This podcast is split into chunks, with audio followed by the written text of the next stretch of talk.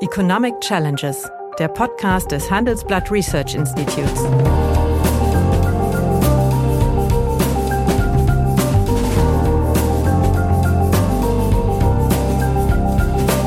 Bert Röhrup, der Chefökonom des Handelsblatts, diskutiert mit Michael Hüter, dem Direktor des Instituts der deutschen Wirtschaft, wöchentlich aktuelle wirtschaftliche Herausforderungen für Deutschland wie für die Weltwirtschaft.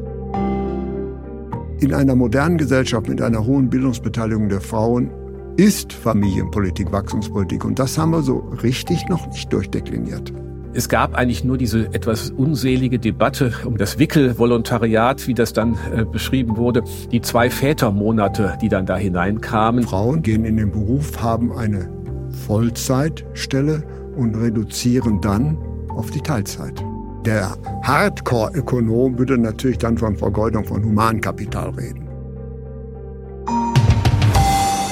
Guten Tag, meine Damen und Herren. Hallo, lieber Michael. Hallo, lieber Bert.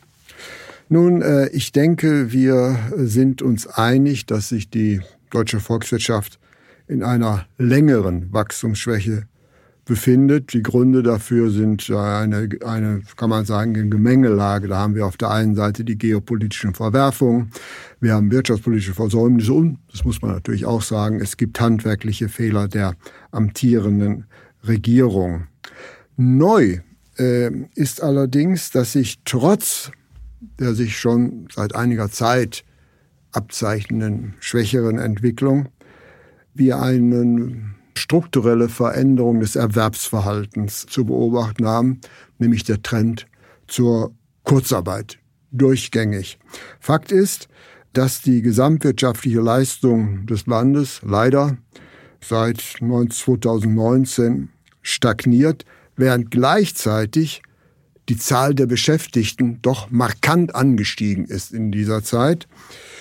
Und damit stellt sich die Frage, wie vor dem Hintergrund der sich äh, ja, Abzeichnung des bekannten Alterungsschubs als Folge des Ausscheidens der Babyboomer, wie es bei gleichzeitigem Fortschreiben des Trends der kürzeren Arbeitszeit irgendwie schaffen können, aus der Misere, in der wir gegenwärtig stecken, herauskommen können.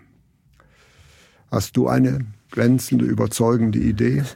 Naja, eine glänzende, überzeugende Idee liegt einfach darin, dass man diesen Trend zur Kurzarbeit natürlich auch mal in Frage stellt. Ähm, das Problem ist, ähm, was du ja, du hast ja schön formuliert, nicht Trend zur Kurzarbeit. Man könnte denken, man wäre im Kurzarbeitergeld, aber nein, das ist natürlich nein, nicht nein, gemeint, sondern ähm, eine, eine Kürz, habituelle, Verkürzung, habituell unterlegte Verkürzung der Lebensarbeitszeit, und der, und, und, der Jahresarbeitszeit, es geht ja ein bisschen, also Lebensarbeitszeit haben wir natürlich Gegeneffekte, weil Menschen später in Rente gehen, aber sozusagen umgerechnet ist es immer noch so, ja. dass einer im Erwerbsleben weniger Stunden Man hat weniger als, vor, als in den 60er ja. Jahren oder so. Mhm. Ne? Also das ist, das ist schon der Punkt. Aber die Frage ist ja, haben wir überhaupt eine Chance, diesen Trend äh, umzukehren? Denn was sich ja mhm. damit verbindet, ist ja auch etwas, was vielfach in Verhaltensmustern sich äußert, denn dieser Trend fällt ja nicht vom Himmel. Mhm. Äh, in den ähm, 80er Jahren, als es einmal darum ging, Arbeitszeit zu verkürzen, war das ja immer begründet worden mit der hohen Arbeitslosigkeit. Wir verteilen Arbeitszeit um, um auf mehr Köpfe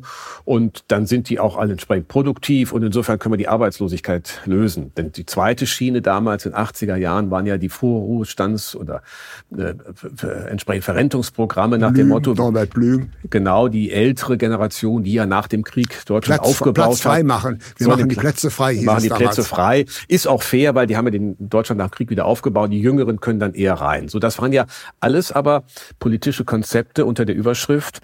Ähm, wir haben weniger Arbeitsplätze im Angebot, als wir eigentlich bräuchten für diese. Also sich die Beschäftigungswünsche in der Volkswirtschaft sind eigentlich höher. Und deswegen kommen wir auf solche Ideen, solche Ersatzlösungen letztlich. Was ist heute anders? Und deswegen reden wir auch anders mhm. darüber.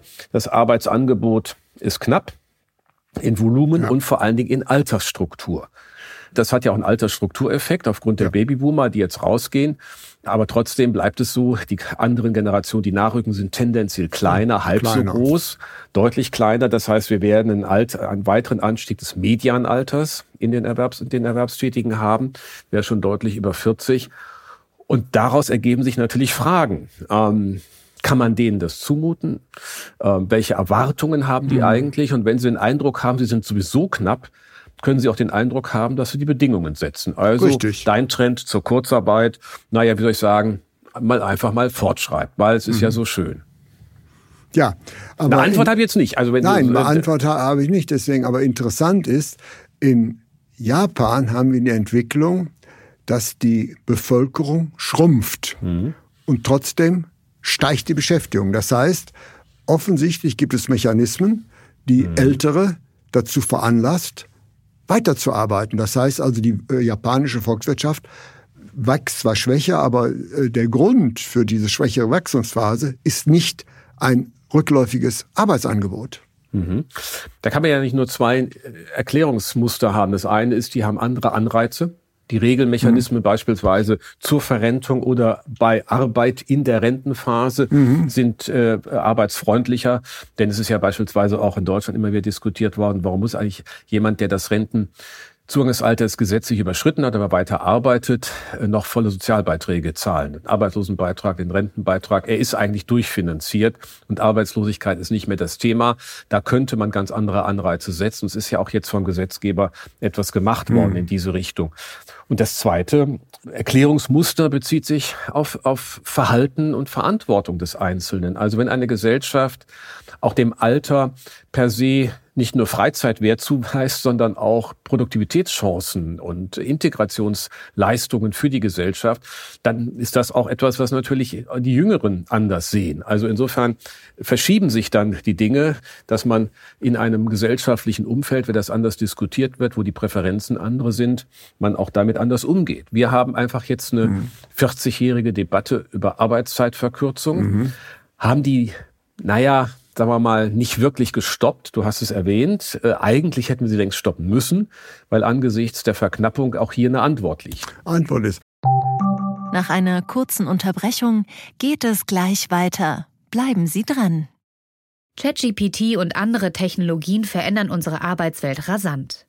Bei der Veranstaltung Work in Progress diskutieren wir in der Handelsblatt Media Group die Zukunft des Arbeitsmarktes, HR-Trends, KI, mentale Gesundheit und neue Leadership-Perspektiven. Sei am 13. und 14. Juni in Düsseldorf oder virtuell dabei und melde dich jetzt an unter work-progress.de. Aber andererseits müssen wir natürlich beobachten, wir haben natürlich einen gegenläufigen Trend. Mhm. Wir haben eine rasant steigende Bildungsbeteiligung der Frauen. Mhm. Ja, die ist, ist teilweise äh, höher als, als die der Männer. Trotzdem geht äh, die steigen auch die Erwerbstätigkeit, trotzdem geht seit geraumer Zeit das gesamtwirtschaftliche Arbeitsvolumen zurück. Warum? Mhm. Weil sich hochqualifizierte Frauen insbesondere äh, dem Erwerbsleben entziehen. Das macht man ja nicht freiwillig. Das heißt, mhm. man verhält sich ja rational. Es muss deswegen also doch wirkmächtige Anreizstrukturen geben, die diesen Trend befördern. Naja, es ist ähm, das Entziehen, aber es ist vor allen Dingen auch der hohe Teilzeit, äh, ähm, äh, das Zeitteilprofil von äh, der Frauenerwerbstätigkeit, die halt nicht auf Vollzeit gehen. Und da sind wir bei der alten Frage ähm, der Aufteilung der privaten, familiären Aufgaben und der beruflichen Verantwortung in einer Familie, in einer Ehe. Da ist Deutschland ein Spät Entwickler, wenn man so will, mhm. was die normale Integration in den Arbeitsmarkt angeht. Ich meine, es ist ja noch nicht so lange her, Bert, dass öffentlich über Rabenmütter und äh, solche Themen diskutiert wurde. Ich meine nicht so lange, es ist gerade eine Generation her, nämlich als die Wiedervereinigung stattfand und in der ehemaligen DDR ja aus ganz anderen Gründen, aus, weil die einfach keine Zuwanderung hatten, knapp mhm. waren, haben sie ja auf der einen Seite Anreize gesetzt für mehr Kinder. Da gab es alle möglichen Kreditlösungen, Zugänge zu Wohnungen waren äh, komfortabler, Einfacher wenn man Kinder hatte. Wohnungen, ja. Genau. Und gleichzeitig hat man aber auch Frauen es möglich gemacht, weil die Kinderbetreuung ähm, eine andere war, äh, verlässlicher war, umfassender war, auch in den Betrieben integriert war, was aber nicht daran änderte, dass die häusliche Verantwortung trotzdem überwiegend bei den Frauen lag. Und als dann die Wiedervereinigung kam und die Frage zu diskutieren war, was nehmen wir denn davon für die neue mhm. wiedervereinigte Republik, dann war da auch die dominante Diskussion, das war alles äh, verfehlt, das war äh, unter der Überschrift Rabenmutter und Kinder mhm. allein lassen, nichts, mhm. was wir übernehmen wollten. Das muss man mal erinnern, das ist nicht so lange her. Und bis sich das jetzt gedreht hat, hat es eigentlich bis in die 2000er Jahre gedauert. Das, äh, da sind eigentlich viele Themen erst aufgeknackt worden. Das war zum Teil die Frage der Kinderbetreuung. Wir nehmen mal das mit dem der Umstieg vom Erziehungsgeld aufs Elterngeld, die Frage mhm. der verlässlichen Kinderbetreuung für unter Dreijährige. Alles ist da erst in Gang gesetzt worden, Mitte der Zehner Jahre. Mhm. Gleichzeitig ist Mitte der Zehner Jahre auch das Migrationsrecht das erste mhm. Mal geöffnet worden. Das heißt, der Realismus ist bei uns relativ spät eingekehrt, eingedenk der Tatsache, dass Kurt Biedenkopf, für die jüngeren Zuhörerinnen und Zuhörer, Vordenker der CDU in den 70er, Namentlich 80er Jahren, äh, genau Generalsekretär in den 70er Jahren ja schon damals auf das Rentenproblem angesichts des äh, Pillenknicks bis Mitte mhm. der 70er Jahre hingewiesen hat. Das heißt, das demografische Profil war ja nicht überraschend über uns gekommen. Also insofern glaube ich... Nett, dass du Pillenknick sagst. Das hat die Geburtenrückgang allerdings herzlich wenig mit der Pille zu tun. ja, egal. Anderes äh, Thema. Naja, das war, es war Mitte der 60er war, bis Mitte der 70er Jahre. Das war eine Koinzidenz der Ereignisse, ja. aber... ja. aber okay. ohne die medizinischen Voraussetzungen also ne, ich meine, es hat auch ja. was miteinander zu tun und wir können es ja auch, äh, auch das parallel auch in der DDR beobachten, als ähm, die Pille dann verfügbar war, äh, kam es auch zu, mhm. der, Einsatz dieser hm. Pille ist ja nicht hm. so, dass es nicht zum Nutzen kam. Mhm. Aber interessant ist, dass wir uns sehr, sehr lange diesen Konsequenzen, den strukturellen Konsequenzen mhm. des veränderten Geburtenverhaltens entzogen haben nach dem Motto, das kommt erst in weiter Ferne. Aber wie gesagt, ja. solche Leute wie Kurt Biedenkopf haben schon in den 70er Jahren darauf hingewiesen. Ja, aber ich will eigentlich auch eine andere Schiene nennen. Also wenn wir über Wachstumspolitik äh, diskutieren, sehen wir letztlich vorrangig die Kapitalverwertungsbedingungen, die Investitionsfreundlichkeit mhm. und, und, und. Mhm. Vor dem Hintergrund unserer demografischen Entwicklung, denke ich, müsste man eigentlich auch, äh, sagen wir mal, die Familienpolitik wachstumspolitisch mhm. instrumentalisieren. Und das, glaube ich, ist ein Weg, den wir noch nicht beschritten sind. Beispielsweise, dass wir endlich zu, äh, sagen wir mal, richtigen Ganztagsschulen kommen, dass wir die Betreuung haben. Und mhm. diese Dimension wird bei der Familienpolitik eigentlich noch gar nicht so richtig gesehen. Aber für mich ist meiner Ansicht nach, ja. werden wir aus diesem Dilemma herauskommen, wenn wir die Familienpolitik als Wachstumspolitik auch zunehmend interpretieren. Ja, da hast du völlig recht, aber ich muss auch ein bisschen der Familienpolitik die Ehre geben, denn tatsächlich ist da schon ein bisschen mehr passiert. Und zwar ja. aber ausschlaggebend der siebte Familienbericht aus dem Jahr 2006 der mhm. damals nämlich dazu führte, dass sich die Orientierung der Familienpolitik veränderte. Bis dahin war das immer eher die Frage, faire Beschäftigungschancen für Frauen, Partizipation. Mhm. Aber warum eigentlich? Warum soll eigentlich, kann nicht auch die Geburtenrate eine Zielgröße der Familienpolitik sein? Man stellte nämlich damals fest, dass die tatsächliche Geburtenrate mit 1,4 mhm. unter der lag, die nach den Befragungen eigentlich die gewünschte, gewünschte war mit 1,7. Ja. 1,7, 1,8. So, und daraus sind damals Vorschläge gemacht worden, drei Handlungsschneisen. Von Renate Schmidt vorbereitet, genau. von Ursula von der Leyen als jawohl, äh, Familienministerin jawohl. umgesetzt. Genau, genau. Und äh, drei Handlungsstränge sind damals aufgezogen worden, unter einer auch neu über betitelten Familienpolitik, die hieß nämlich bevölkerungsorientierte Familienpolitik. Das Gibt ist öffentlich gar nicht. gutes Gutachten eines Gesprächspartners so.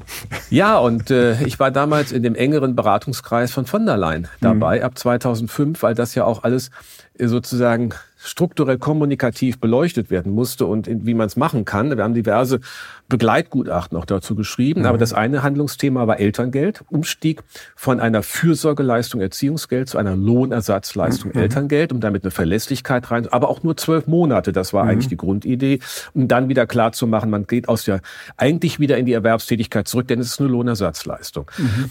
Zweitens, äh, die schon erwähnte verlässliche Kinderbetreuung für unter Dreijährige diese Ausbauziele, die wir, denen wir uns jedenfalls nähern. Und das die aber dann konterkariert wurden, ist, dass bestimmte Leistungen Frauen bekommen, zusätzliche monetäre Leistungen, wenn ihre Kinder nicht in die Betreuungsinstitutionen schicken. Genau, das war immer noch das konservative Familienbild, das aus dieser Rabenmutter-Diskussion äh, über die CSU hier hineinkam. Und das dritte Thema war die Zeitpolitik, das heißt Flexibilisierung, Souveränität von Zeitmustern, um es auch leichter zu machen. Und das ist eigentlich ganz spannend. Das ist jetzt dann also nahezu 20 Jahre her, dass dieser Bericht vorgelegt wurde und daraus sind in der Tat, und es hat selten, glaube ich, einen solchen, solche Umsetzung von Berichten gegeben, in der Tat dann Schlüsse gezogen worden, Elterngeld ist eingeführt worden, die Ausbauziele der Kinderbetreuung. Mhm. Bei der Arbeitszeit endet man natürlich immer dort, wo die Unternehmen in Tarifverträgen mit den Arbeit, mit den Gewerkschaften entsprechende mhm Vereinbarungen treffen müssen. Aber wir haben jetzt faktisch durch Remote-Arbeit aus der Pandemie heraus nochmal einen großen Schub gekriegt. Also du siehst schon, das Thema ist vor 20 Jahren aufgenommen worden. Mein Eindruck war, das ist in der Öffentlichkeit gar nicht so gewürdigt worden. gesehen worden. Es gab eigentlich nur diese etwas unselige Debatte um das Wickelvolontariat, wie das dann äh, beschrieben wurde, die zwei Vätermonate, die dann da hineinkamen. Und faktisch, wenn man mal so das praktische Leben sich anschaut, sind häufig diese Vätermonate für äh, acht oder sechs Wochen Familienurlaub genutzt worden, aber mhm. nicht für das, was eigentlich gedacht war, mhm. den Anreiz zu setzen, dass das beide Elternteile gleichermaßen machen. Maßen arbeiten. Ja, aber das ist schon wichtig. Also das heißt, wir haben eigentlich eine seit geraumer Zeit eine sehr viel modernere Familienpolitik, die mhm. aber meines Erachtens völlig unzureichend noch instrumentalisiert wird.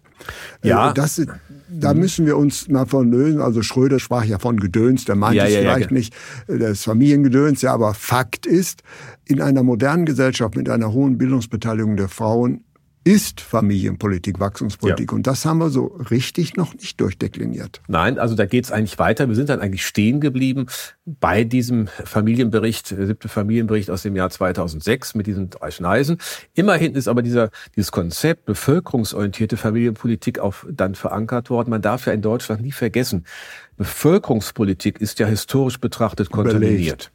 Ja, das haben die Nazis gemacht und das, das war äh, mit Lebensborn und all diesen Dingen und Lebensraum und was man da alles äh, an schrecklichen Dingen daraus abgeleitet hat. Aber nichtsdestotrotz muss man ja nüchtern betrachten, dass Bevölkerung das Wachstum der Bevölkerung ein wichtiger Wachstumstreiber ist. In den Wachstumsmodellen unserer Zunft ist das immer entsprechend verankert. Hm. Wir wissen, da kommen andere Themen dazu technischer Fortschritt und Kapitalbildung.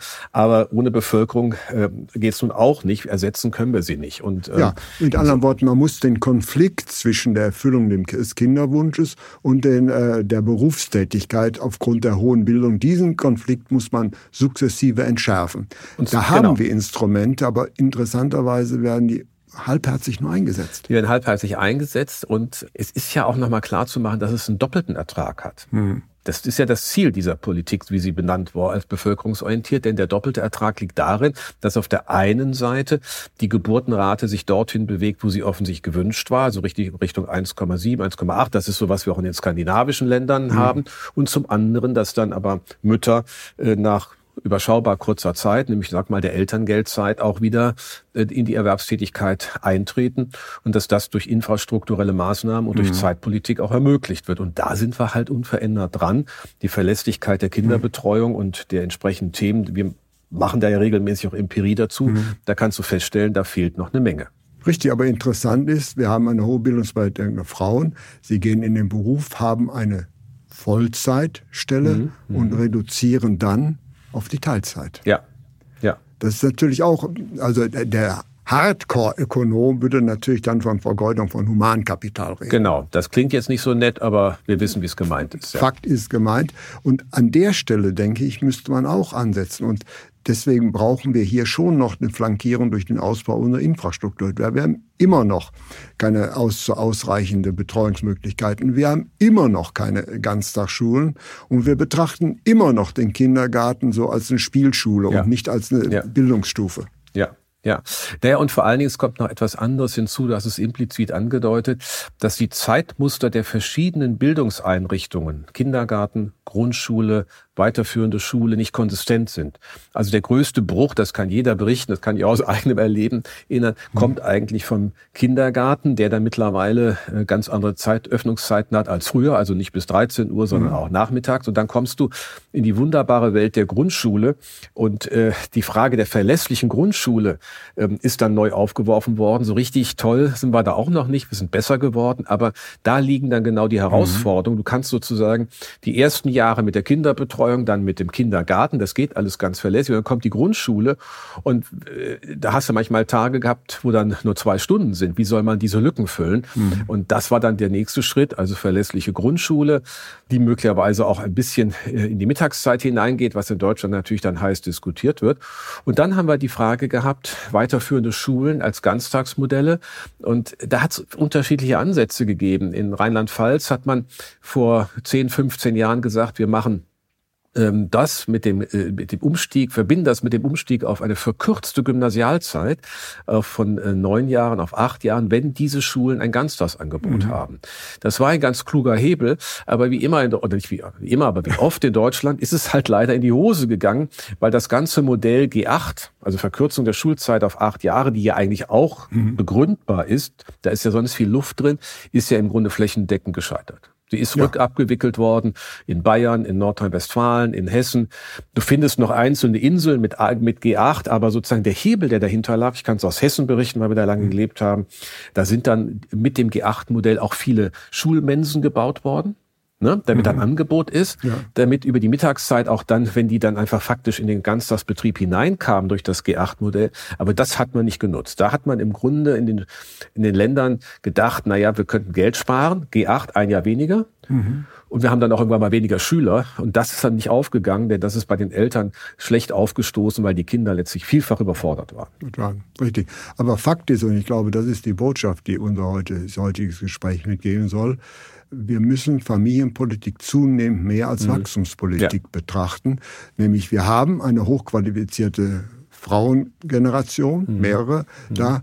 Und äh, dieses Humankapital muss genutzt werden. Und deswegen brauchen wir diese Flankierung, mhm. um eben eine durchgängige Erwerbstätigkeit so äh, zu gewährleisten. Sonst ist es eigentlich nicht möglich, also den dramatisch ja, Wachstumsrückgang, der bei einer Fortschreibung des Status quo zu erwarten wäre, zu bekämpfen.